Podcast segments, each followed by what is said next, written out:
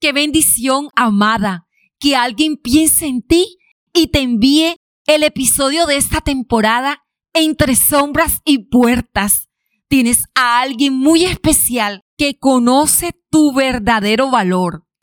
Te saluda Edith de la Valle, preparada para este gran día. Así se llama el episodio de hoy. Hay días nublados, muy oscuros, pero hay un día en que puedes salir de la oscuridad y para ello se requiere caminar en dirección a la luz que te lleva a la puerta de salida. La pregunta es, ¿estamos envueltas en una sombra de malos tratos? Para descubrirlo, amada, necesitamos abrir nuestra mente para comprender ciertas características que identifican por una parte a quienes son víctimas de malos tratos y por otras a quienes tratan mal a otros. ¿Preparada? Emocionante, ¿verdad? Bueno, tratamos mal cuando, primero, intentamos tomar el control del comportamiento de otras personas a través de la manipulación, la mentira o el engaño.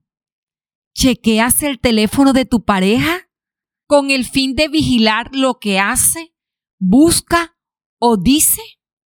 ¿Preparada para la segunda?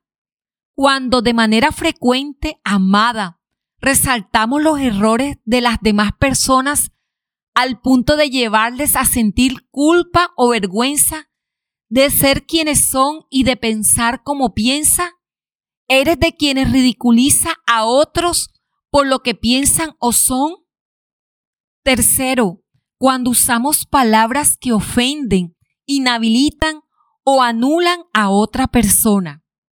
Sin quererlo buscas sobreponerte a las habilidades de otro buscando opacarle.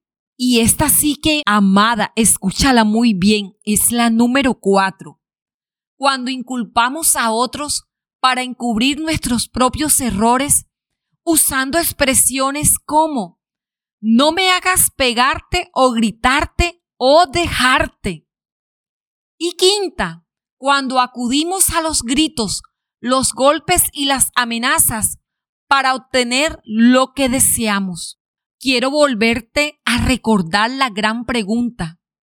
¿Estamos envuelta en una sombra de malos tratos? Cuando estamos siendo maltratadas, percibimos que nuestras opiniones, pensamientos y deseos no son tenidos en cuenta.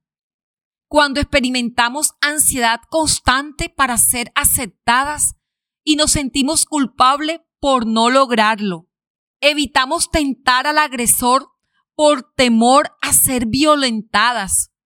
Cuando reaccionamos a la defensiva sin razón aparente o cuando necesitamos evadir un lugar, una persona o situación debido a que nos sentimos vulnerables. Por supuesto, amadas, que estas son apenas unas cuantas señales dentro de las muchas que podemos encontrar a la hora de identificar estos patrones de conducta. Sabernos víctima puede ser más fácil que llegar a aceptar que podemos ser agresores.